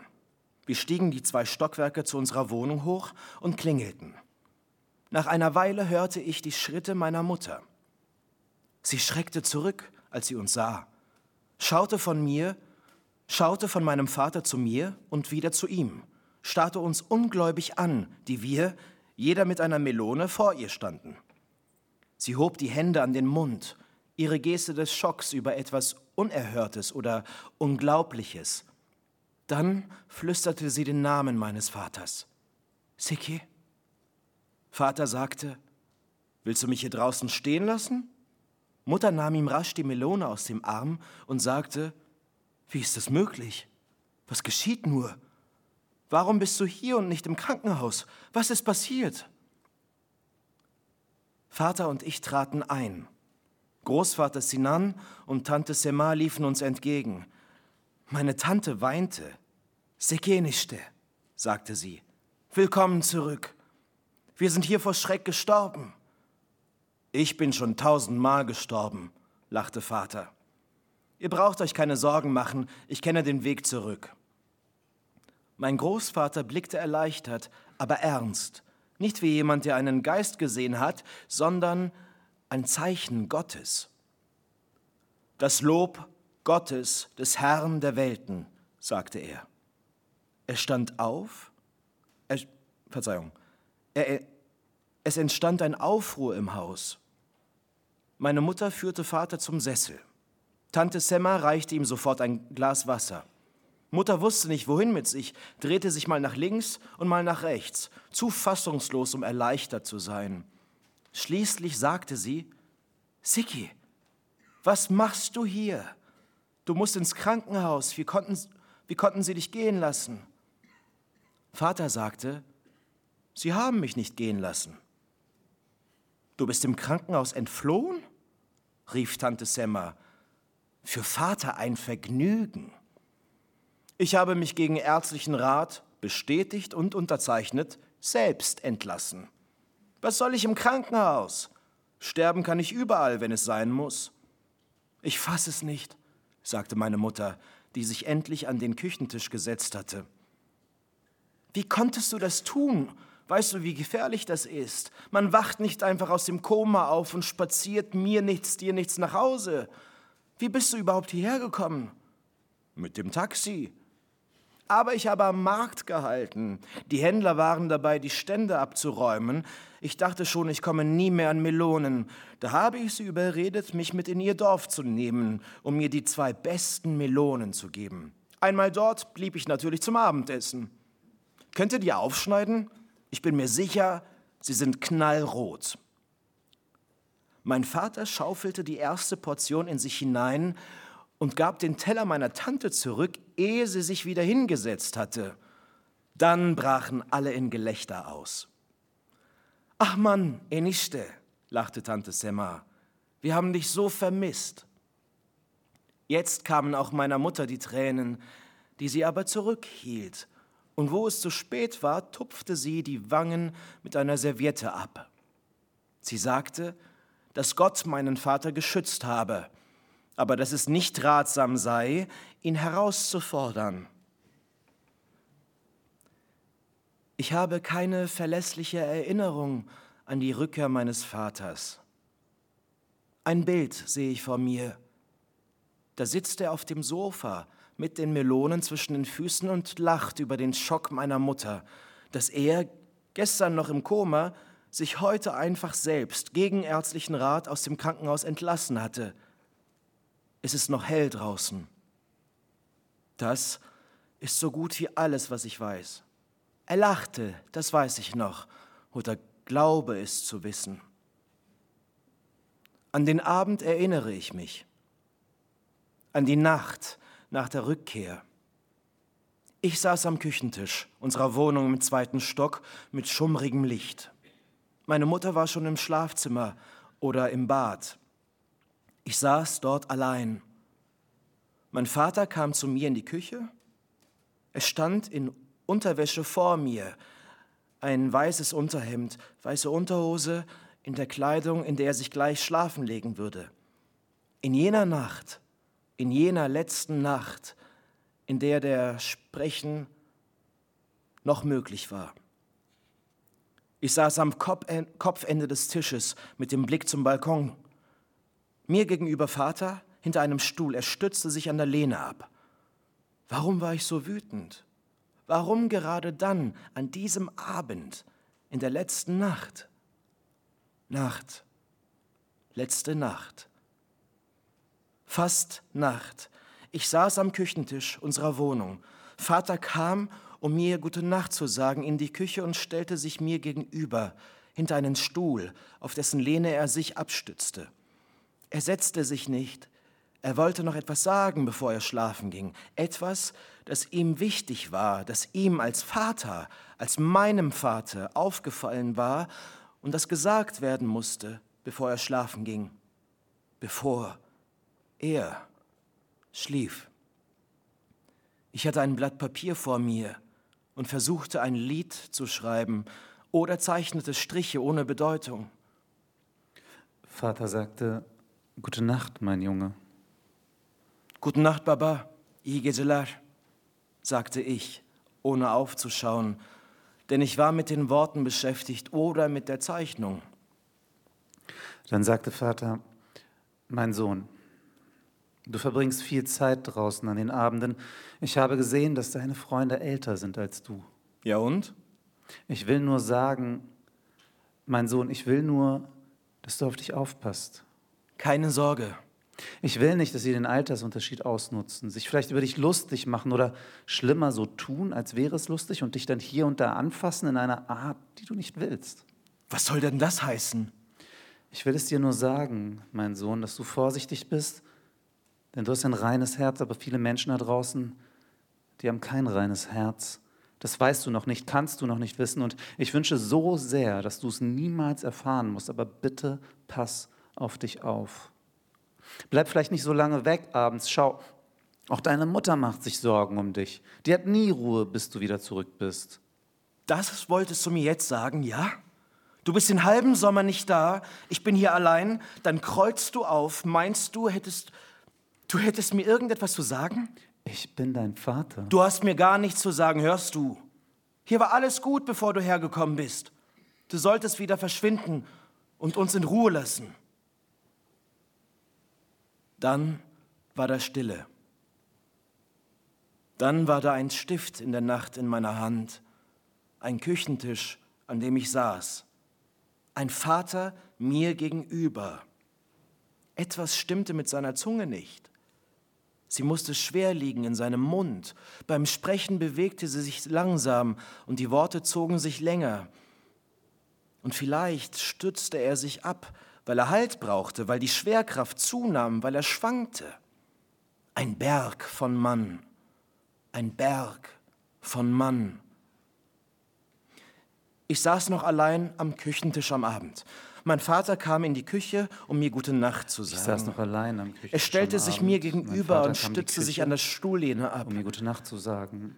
Er sagte, dass ich lange wegbleiben würde an den Abenden, manchmal bis spät in die Nacht.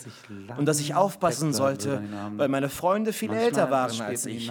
Sie sollten nicht Dinge mit mir tun, die ich nicht wollte. Das machte mich wütend. Und ich sagte zu meinem. Vater, Das dass er sich nicht in mein. Leben einzumischen habe, dass er nie ich richtig für mich da gewesen sei und deshalb auch nichts zu melden habe. Ich sagte, dass es uns dass gut gegangen sei, bevor er gekommen war, dass es uns gut gehe ohne ihn. Ich sagte, warum bist du nur gekommen? Es wäre schöner hier, wenn du gehen würdest. In Ordnung, mein Sohn, sagte mein Vater. Und er sagte, Gute Nacht, mein Sohn. Er lief um den Küchentisch an mir vorbei ins Schlafzimmer.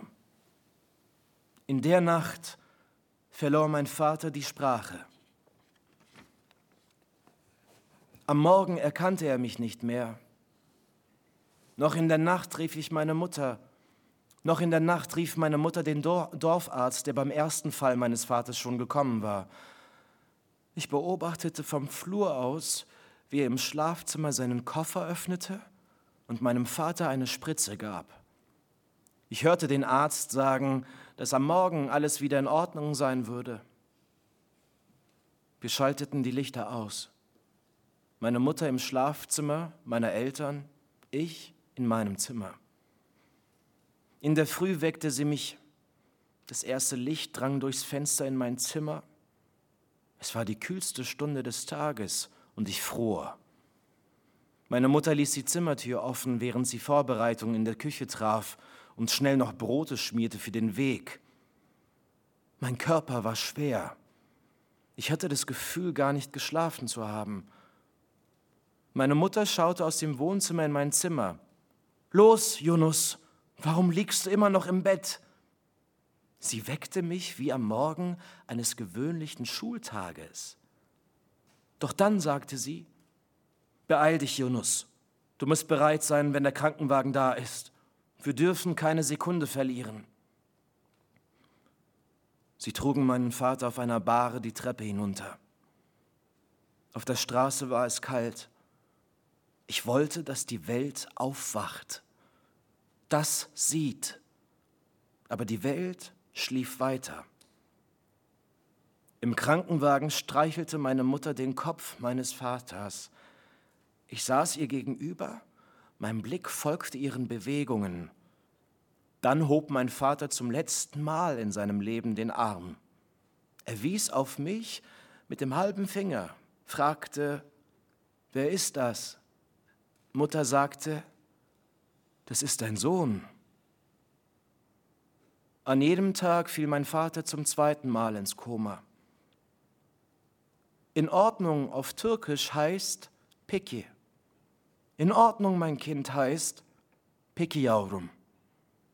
Peki Yavrum heißt, ich küsse dich im Geiste, mein Kind, dass du dich im Augenblick einer Umarmung versperrst und belasse das Thema, auch wenn es mir weh tut. Ich habe dich gehört, ich kann nicht weiter. Vielleicht sagte ich noch in jener letzten Nacht, nachdem der Dorfarzt gegangen war, Guten Nacht, Vater. Vielleicht war meine Stimme liebevoll und zärtlich. Ich sagte, İyi geceler Baba. Vielleicht.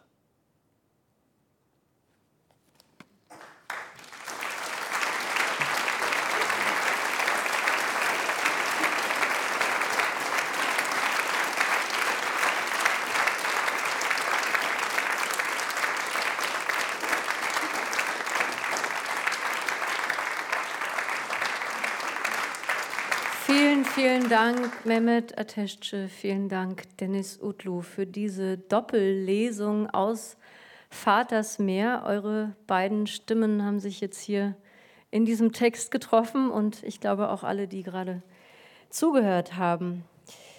Dennis, beim Schreiben dieses Buches gab es immer wieder eigene Erinnerungen, die das ins Schreiben hineinfielen oder denen du nachgespürt hast, die sich dann fiktionalisiert haben und so weiter. Aber ich möchte dich gerne fragen, war diese Szene, die wir gerade gehört haben, war das eine der schwersten beim Schreiben? War das eine, um die du am längsten gekreist bist, bis du dafür diese Worte gefunden hast? Mm, ja, ich habe, also ja, das kann ich sagen. Äh, ich war nämlich, ich weiß nämlich genau, wann ich sie geschrieben habe und unter welchen Umständen. Das weiß ich nicht bei allen Szenen. Hier weiß ich es. Ähm, und zwar hatte ich ein Aufenthaltsstipendium in Wewelsfleth. Das ist das Haus von äh, Günter Grass, das er der ähm, Akademie der Künste vermacht hat. Und AutorInnen können sich dort bewerben, wenn sie wollen, und leben dann in diesem Haus von Günter Grass in der Nähe der Elbe. Ähm, ich war da und habe an diesem Text gearbeitet. Ich hatte da noch nicht die Form des Textes. Ich wusste noch nicht so genau, wie ich das alles bündeln soll. Ich wusste, ich möchte jetzt ähm, diese beiden Fälle, das Fallen, um das es geht, ich wusste, ich möchte das jetzt erzählt bekommen. Und ähm, äh, man ist da immer zu dritt. Man ist äh, da nicht alleine als Autor, sondern es sind drei Wohnungen in diesem Haus und ähm, unten wohnt eine Autorin, in der Mitte wohnt ein Autor und oben wohnt eine Autorin. Und ähm, ich wohnte da eben auch in der Mitte, im Arbeitszimmer, sagte man mir von Günter Grass. Ähm, und ich schrieb wie ein Verrückter. Ich, ähm, die, die unter mir äh, wohnte, sagte, sie, sie kam nicht so richtig voran. Sie erzählte von einer Schreibblockade. Nee, sie wohnte über mir. Und der, der unter mir wohnte, der sagte, ach, es ist alles so anstrengend. Ich habe ein Kind in Berlin. Ähm, ehrlich, ich möchte kochen. Bingo. Der, der, kochte immer für uns, unglaublich liebenswerter ähm, Autor. Der kochte immer für uns, der ging spazieren. Es ist auch sehr schön da in der Gegend. Ähm, die Elbe ist sehr, sehr schön. Und ähm, die Elbe spielt dann auch eine Rolle im Text übrigens, das wusste ich vorher nicht. Und dann am Ende, als es darum ging abzureisen, hatte er wieder für uns gekocht. Und wir saßen auf dieser Terrasse und zogen Bilanz. Und ähm, die Autorin mit der Schreibblockade sagte, zwei Seiten. Der, der für uns gekocht hat, sagte, eine. Aber die ist richtig gut. Das ist schon die halbe Miete. Der war auch ein bisschen älter als wir, wusste, wusste noch viel mehr, worüber er sprach. Und wir hm, okay. Und dann schauten sie mich an und ich schämte mich in dem Moment. Und ich sagte, 200? Und, und dann war die Stimmung ein bisschen hin. Aber die Wahrheit ist natürlich, und ich ahnte es da schon, nur wäre es kokett gewesen, das zu sagen, die Wahrheit ist natürlich, dass von diesen 200 Seiten ja nur 20 geblieben sind. Und das sind die beiden Kapitel, in denen es um das Fallen selbst geht. Und ich hatte, ich hatte die vorher auch schon anders vorbereitet. Ähm, das heißt, es war ein, ja, ich weiß nicht, ob es ein Kreisen war, aber es war eine Suche nach diesem Moment und ich musste dafür einfach sehr viel erzählen und sehr viel schreiben, um dort anzukommen. Und dann auch wieder sehr viel eindampfen, um dann diese starken 300, was immer es auch sind, jetzt Seiten zu finden. Ja, also da waren es ja nur wirklich, da ging es nur um diese Szenen des Schlaganfalls und die musste ich dann, ähm, die hatte ich dann, die, ich wusste auch gar nicht, dass die da drin stecken.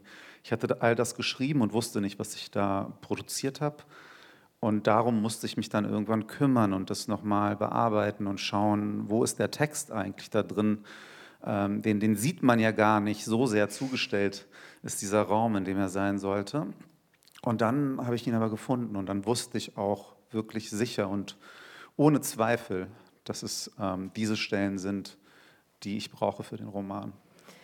Wie bist du denn da vorgegangen? Wir hören gleich noch einen dritten Auszug gelesen von Mehmet Ateşçi. Und da geht es um eine Reise nach Mardin. Das ist der Ort, in dem ähm, beide Eltern in dem Roman geboren sind. Soweit ich weiß, auch deine Eltern kommen aus dieser Ecke. Bist du da extra nochmal hingefahren oder hast du dich da eher auf Erinnerungen verlassen, weil eine Reise dorthin gab es ja für dich als mhm. Kind. Wie bist du da vorgegangen? Ja, also ich, ich, muss dazu sagen, diese Stellen sind jetzt so ausgewählt gewesen, weil die äh, miteinander zu tun haben. Es gibt natürlich ganz viele Stellen, da ist die Mutter die ähm, eigentliche Heldin in der Geschichte, denn sie ist es, die dann da ist, wenn der Vater bewegungslos geworden ist. Und sie ist es letztlich, die die Geschichte dann vorantreibt. Ähm, es passt halt nicht alles in eine Lesung, deshalb haben wir jetzt diese drei Stellen ausgewählt. Ähm, ich, bin, ich, ha, ich habe mich entschlossen, zuerst zu schreiben und dann zu recherchieren. Das heißt, ähm, mir war es wichtig, einige Mardin-Sequenzen zu schreiben. Mardin ist eine ähm, Stadt an der syrischen Grenze, in der ähm, mehrheitlich Arabisch gesprochen wird. Die Region ist aber kurdisch und ähm, es liegt innerhalb der Staats des Hoheitsgebiets der, der Türkei, der türkischen Republik. Ähm, also das, um das kurz ähm, äh, zu erläutern. Und die Stadt ist sehr, sehr alt. Die Häuser dort ähm, sind bis zu, also sie sind tausende Jahre alt, die Fassaden meistens eher so 300, 400. Aber wenn man dann in die Häuser reingeht, kommt man in Zimmer im Berg drin, in, in Höhlen, die sind eben äh, mehrere tausend Jahre alt. So ist auch für, die, für das frühe Christentum eine sehr, sehr wichtige Stadt. Ähm, und ich, ich war da als Kind, hatte Bilder im Kopf gut, es gibt im Internet auch ganz viele Bilder, aber ich, ich habe mich auf meine Bilder verlassen. Das war eh die Strategie bei, bei der Arbeit an diesem Text. Und dann bin ich, äh, ich äh, mit einem Stipendium der Kulturakademie Tarabia des Goethe-Instituts in Istanbul gewesen und habe dann Recherchereisen nach Mardin gemacht und dort viele, viele Menschen getroffen, ähm, einen assyrischen Juwelier, der versucht, ähm, Gegenstände zu retten aus, einer, aus einem Teil der Stadt, aus einem Teil der Geschichten, die verschwinden. Ein Märchenerzähler, mit dem ich um, versucht habe, um seine Märchen zu feilschen. Ähm, äh, den Museumsdirektor und so weiter. Also ich habe unheimlich viele Menschen dort getroffen und recherchiert und dann habe ich ähm, sozusagen nachgearbeitet und äh, Details daraus verwendet und äh, letztlich auch historisches Wissen ja, und äh, das hören wir jetzt nochmal. Also nicht diese Reise, die Recherchereise, sondern die Reise, an die sich Yunus eben in diesem Roman erinnert. Die Reise, die er mit seinem Vater in diese Stadt gemacht hat und noch ganz kurz hinterhergeschoben. Es ist gut, dass Dennis Utlu gerade nochmal gesagt hat, eigentlich ist es auch ein Mutterroman, denn Natürlich geht es um den Vater, aber im Laufe des Romans schält sich beim Lesen immer mehr heraus, wie sehr die Mutter alles zusammenhält. Den Roman auch äh, natürlich übernimmt sie die Pflege des Vaters. Sie hält irgendwo auch Yunus zusammen, weil sie ihn dann alleine erzieht. Also das ist vielleicht noch eine wichtige Beobachtung, die unbedingt heute auch ausgesprochen werden muss. Und Dennis Utlu hat diesen Roman auch seiner Mutter gewidmet. Aber jetzt hören wir noch mal Mehmet Ateşçi mit der Reise nach Mardin. Vor meiner ersten und, was ich damals nicht wusste, einzigen Reise allein mit meinem Vater hatte ich Angst. Ich fragte Mutter, ob ich denn mitfahren müsse. Sie sagte, sie würde mir raten, meinen Vater zu begleiten, seine Stadt zu sehen, meine Großmutter kennenzulernen. Wer weiß, sagte sie, vielleicht würde sich diese Gelegenheit nicht mehr ergeben. Kannst du nicht mitkommen? fragte ich. Wovor hast du Angst? fragte sie. Das ist dein Vater, ihm kannst du vertrauen. Aber er ist so schnell böse. Dann benimm dich und weich ihm nicht von der Seite, hörst du? Lass ihn niemals aus den Augen. Es war schon dunkel draußen und wir hatten die Lichter in der Wohnung eingeschaltet, als Vater nach Hause kam. Er sagte, ich solle jetzt schlafen gehen. Wir würden vor Sonnenaufgang aufbrechen. Alle Reisen beginnen nachts, denke ich. Die Straßen sind leergefegt, die Taxifahrer riechen nach Kölnisch Wasser, die Busfahrer wirken müde mit ihren eingefallenen Schultern. Es gibt Chai, wenn man sich einmal eingerichtet hat in den durchgesessenen Polstern der inter interregionalen Busse. Wir fuhren vorbei an Häusern mit Wassertanks auf den Dächern. Viele waren nicht fertig gebaut. Die Ziegelsteine in der Dämmerung schienen rot auf, wie aufgeschnittenes Fleisch. Der Geruch verbrannten Grases zog in den Bus.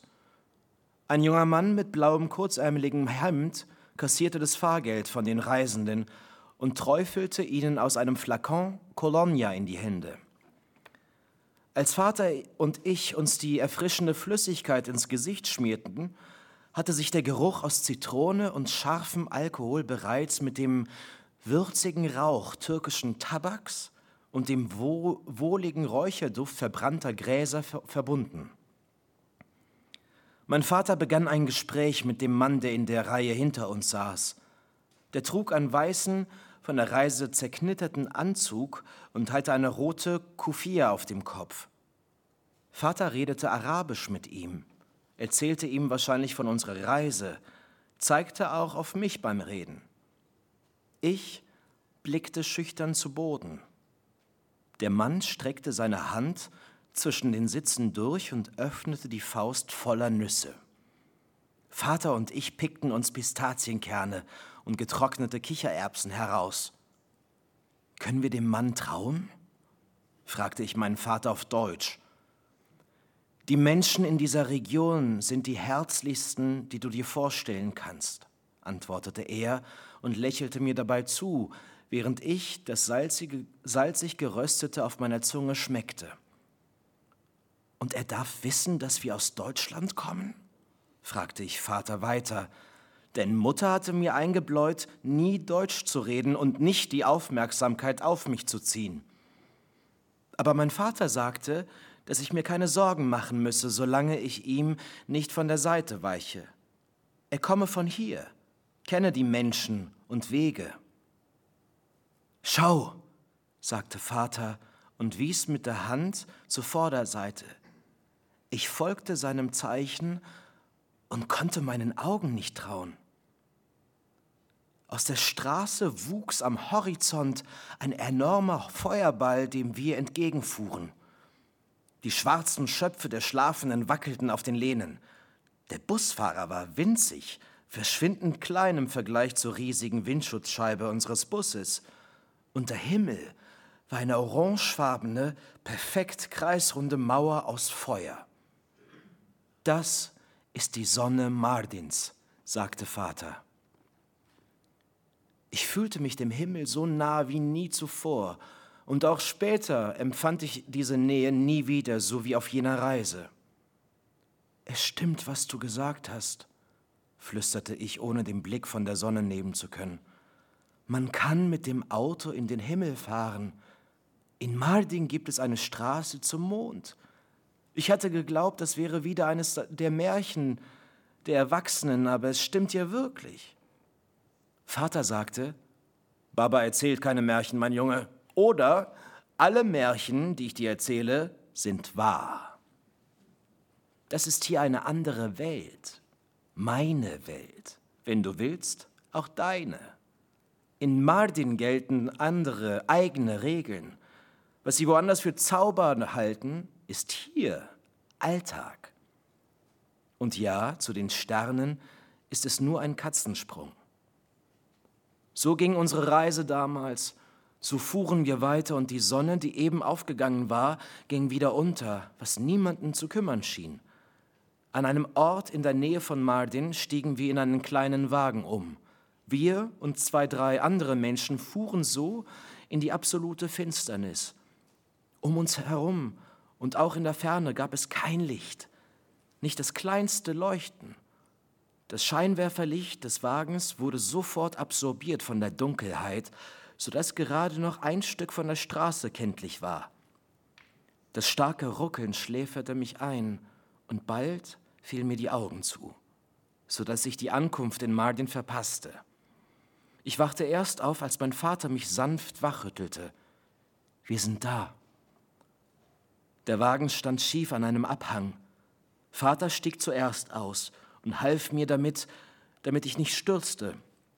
Wir gingen, jeder seine Tasche in der Hand, er eine größere, ich eine kleine, durch schmale, unbeleuchtete Gassen, durch die kein Auto gepasst hätte. Und so kamen wir schließlich bei Stufen an, die hinunter in eine weitere, aber diesmal leicht beleuchtete Gasse führten. Mein Vater fand sich in diesem Labyrinth problemlos zurecht. Meine Großmutter saß im Schneidersitz. Letzteres vermute ich nur, weil ich ihre Füße nicht sah. Ihre Glieder zeichneten sich unter dem Stoff ihrer weiten Gewänder kaum ab. Das geräumige Wohnzimmer war lichtdurchflutet. Die Unmöglichkeit, sich in mittels Sprache zu nähern, gab ihr etwas Erhabenes, wie bei jemandem, der so groß war, dass man ihm nicht in die Augen sehen konnte. In ihrem Gesicht erkannte ich eine deutliche Ähnlichkeit mit meinem Vater. Die weite Stirn, die markante Nase, der Braunton ungeschälter Mandeln ihrer Haut. Wie mein Vater trug sie eine Brille mit dicken Gläsern, die ihre braunen, braunen Augen vergrößerten. Ich konnte es nicht fassen. Dem Vater, den ich kannte, sah niemand ähnlich. Er, der von nirgendwo kam auf dem Weg in ein anderes Nirgendwo. Eine Handvoll Heiterkeit hier, eine halbe Fingerlänge Vergnügen dort. Etwas davon immer in der Innentasche des Jacketts hortend oder zwischen den Backenzähnen wendend. Und eine ganze Botanik der Enttäuschungen und Herzbrüche auf den Feldern links und rechts des Pfades, der erst beim Gehen entsteht. In der Nacht schliefen Vater und ich in einem Zimmer.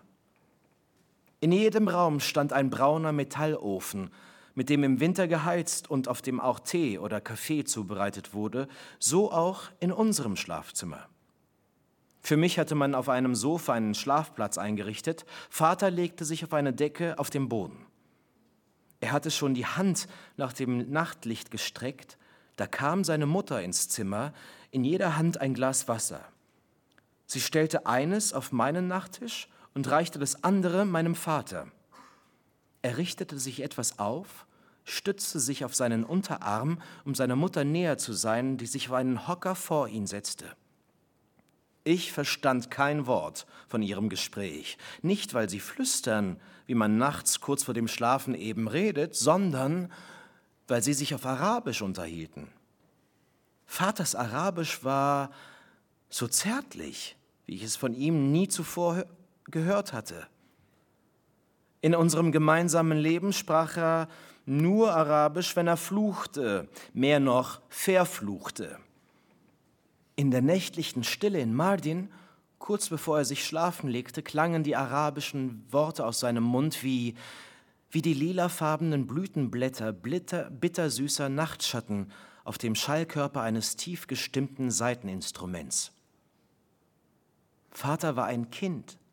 Seine Mutter war gekommen, um ihn zu Bett zu bringen, ihm gute Nacht zu wünschen, so wie es auch meine Mutter jeden Abend tat, wie auch meine Mutter sich an meinem Bettrand setzte, nachdem sie überprüft hatte, dass ich fest umwickelt war von der Decke und kein Luftzug mich gefährdete.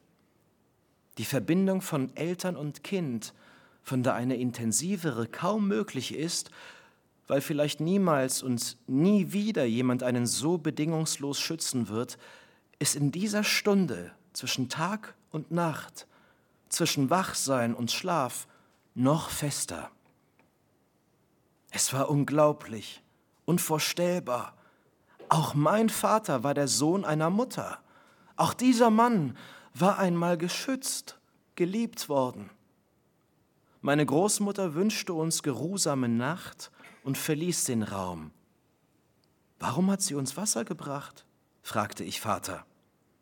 Weil sie uns liebt, antwortete er. Schlaf schön, mein Junge. Dann schaltete er das Licht aus, und vollständige Dunkelheit, wie ich sie vor unserer Ankunft in Mardin nicht gekannt hatte, erfüllte den Raum. Ich lag noch eine Weile wach und horchte den Klängen nach, die eben noch durch dieses Zimmer geheilt hatten. Ich wusste genau, dass etwas Einmaliges geschehen war, auch wenn ich es nicht benennen konnte. Heute weiß ich, zum ersten Mal und zum letzten Mal waren die drei Generationen unserer Familie für einige wenige Minuten ganz unter sich in einem Raum gewesen. Großmutter, Vater, Sohn. Für ein einziges Mal war mein Vater genauso Kind gewesen wie ich. Wir hatten nebeneinander gelegen und waren aus der Sicht dieser Frau alle beide zwei kleine Kinder, die es zu schützen galt in der unbekannten, rohen Welt da draußen. İyi geceler.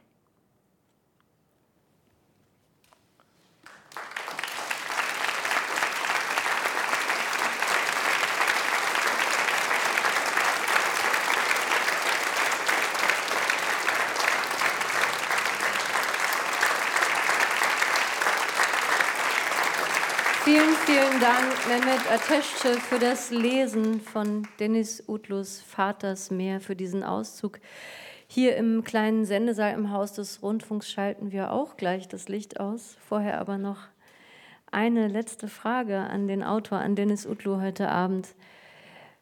Dieses Buch ist jetzt da. Du hast vorhin gesagt, es ist ja eigentlich noch gar nicht so lange. Ein halbes Jahr ist es ähm, draußen. Hat sich durch das Schreiben dieses Buches etwas verändert? Hat sich der Blick verändert? Wird danach dein Schreiben ein anderes sein? Eine große Frage zum Schluss. Das, das weiß ich einfach noch nicht. Ähm ich weiß, dass ich Lust habe auf bestimmte äh, auf eine bestimmte Art zu erzählen oder auf bestimmte Arten, es ist nicht nur eine zu erzählen, ähm, auf die ich gestoßen bin bei der Arbeit an diesem Roman und die ich erstmal zurückstellen musste. Aber ich hatte ja noch gar keine Möglichkeit oder Ruhe, um mich äh, dem zu widmen. Ich bin da, also ich schaue dem wirklich neugierig entgegen. Ein großes Projekt ist für mich mit diesem Roman ähm, beendet. Ich habe auf dem Weg viel Neues entdeckt und ähm, will abwarten, was das mit mir macht. Ja, vielen Dank auf jeden Fall, dass wir heute so einen Einblick äh, bekommen konnten in die Schreibwerkstatt, auch in die Lesungsproduktion. Und zum Abschluss hören wir jetzt noch mal einen ganz, ganz kurzen Auszug aus dem Buch gelesen von Dennis Utlu selbst. Ich darf mich an dieser Stelle aber schon mal bedanken und verabschieden von Ihnen, dem Publikum hier vor Ort und auch von allen, die am Radio zugehört haben. Und vielen Dank nochmal an alle, die hinter den Kulissen mitgewirbelt haben, um die Lesung und diesen Abend möglich zu machen. Vielen Dank an Mehmet Ateşçi für die Stimme, für die Einblicke, für diese gefühlvolle Lesung. Und vielen Dank an Dennis Utlu für das Buch und für diesen Abend. Danke sehr. Ich danke.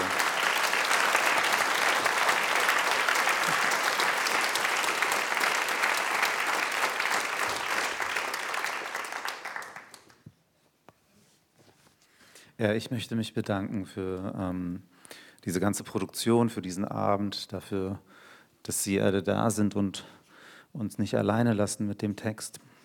Ähm, und auch die ZuhörerInnen äh, im Radio. Es sind ähm, wirklich immer so viele Menschen beteiligt. Ähm, das, und die werden oft auch, also das vergisst man manchmal, weil da nur ein Name draufsteht vorne. Ähm, äh, aber für die Veranstaltungen zum Beispiel, die, und ich hatte, ich hatte ja einige jetzt in den letzten Monaten, da hat mich äh, aus dem Verlag Antje Richers äh, begleitet und war so auch eine emotionale Stütze, die man in diesen Phasen manchmal braucht. Und äh, außerdem möchte ich noch Alexandra Richter nennen aus meinem Verlag, die für die Presse zuständig ist und mit der wir ähm, dann und wann mal das ein oder andere längere Gespräch äh, geführt haben und führen mussten. Und ähm, die Lisa Marie Fleck war es ja, die mit dem RBB überhaupt ausgehandelt hat, dass ich hier sitzen darf. So habe ich es zumindest verstanden aus dem wunderbaren Team von, von den Lizenzen von äh, Nora Mercurio. Ähm, dies gesagt. Ich glaube, wir müssen nochmal den Namen des Verlags sagen, der Surkamp Verlag. Ich glaube, das Wort fehlt noch gar nicht. Stimmt. Da, danke meinem Verlag, äh, der Surkamp Verlag, genau. Ähm, und jetzt als Kiss-Off-Lesung, ich mag das immer ganz gerne, wenn alles schon vorbei ist und zwei, drei Sätze aus dem Roman vielleicht den Abend beenden dürfen. Der Rauch stieg auf es war Nacht und am Ende war da niemand. Er hatte eine Mutter, er hatte eine Tochter, aber er war getrennt von allen. Eine Brücke im Weltall, ein Komet im Ozean. Er schmiedete Pläne, während der Rauch aus seiner Lunge dem Himmel entgegenstieg in jenen feuchten Oktobernächten. Er stellte sich vor, wie der Liebhaber seiner Ex-Frau in einer Straßenecke abgefangen wurde. Er träumte davon, wie seine Tochter einmal erwachsen wäre, zumindest alt genug, um zu hinterfragen, was ihre Mutter getan hatte. Jetzt und hier gab es niemanden, der ihn verstand, der ihm beistand, auf seiner Seite war. Musste das so bleiben? Irgendwann müsste es doch jemanden geben. Aber er war jetzt allein, brauchte in dieser Nacht einen verständnisvollen Blick, einen Arm um seine Schulter. Existierte so etwas überhaupt?